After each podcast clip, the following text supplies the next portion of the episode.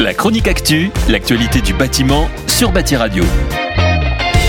Voici un nouveau billet réglementaire consacré à la future RE 2020 qui se précise avec la parution cet été d'un premier décret et de son arrêté fixant les exigences pour les logements neufs. Quelles sont donc les grandes évolutions par rapport à la RT 2012 Voici tout d'abord les indicateurs des exigences de résultats. Le BBio, besoin bioclimatique, évolue et intègre désormais les besoins de froid, que le bâtiment soit climatisé ou non. Le CEP, consommation d'énergie primaire totale, évalue toujours les 5 usages RT 2012, chauffage, refroidissement, eau chaude sanitaire, éclairage, ventilation et auxiliaire, mais intègre également désormais l'éclairage et ou la ventilation des parkings, l'éclairage des circulations en collectif et l'électricité des ascenseurs et ou des escalators.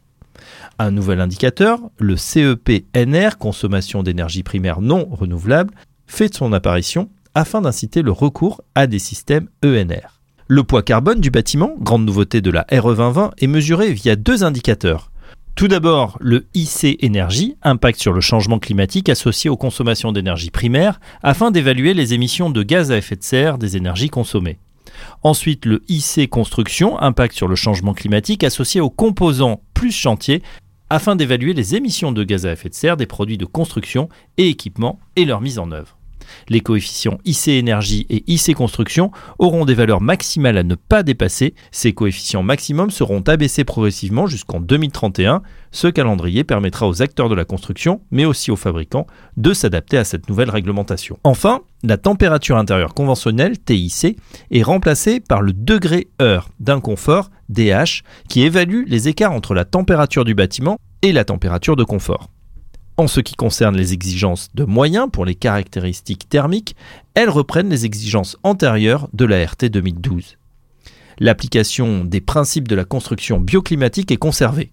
La RE 2020 ajoute une nouvelle exigence qui consiste à vérifier les systèmes de ventilation des logements et mesurer leur performance.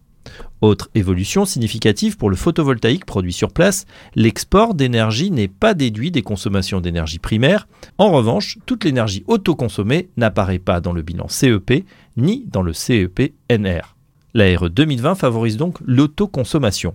Enfin, les coefficients de l'électricité ont évolué. Le coefficient d'énergie primaire de l'électricité passe de 2,58 à 2,3 et le coefficient de conversion CO2 de l'électricité dédiée au chauffage passe de 210 grammes par kWh à 79 grammes par kWh.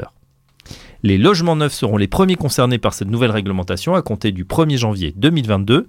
Les bâtiments de bureaux et d'enseignement primaire et secondaire seront quant à eux concernés à compter du 1er juillet 2022.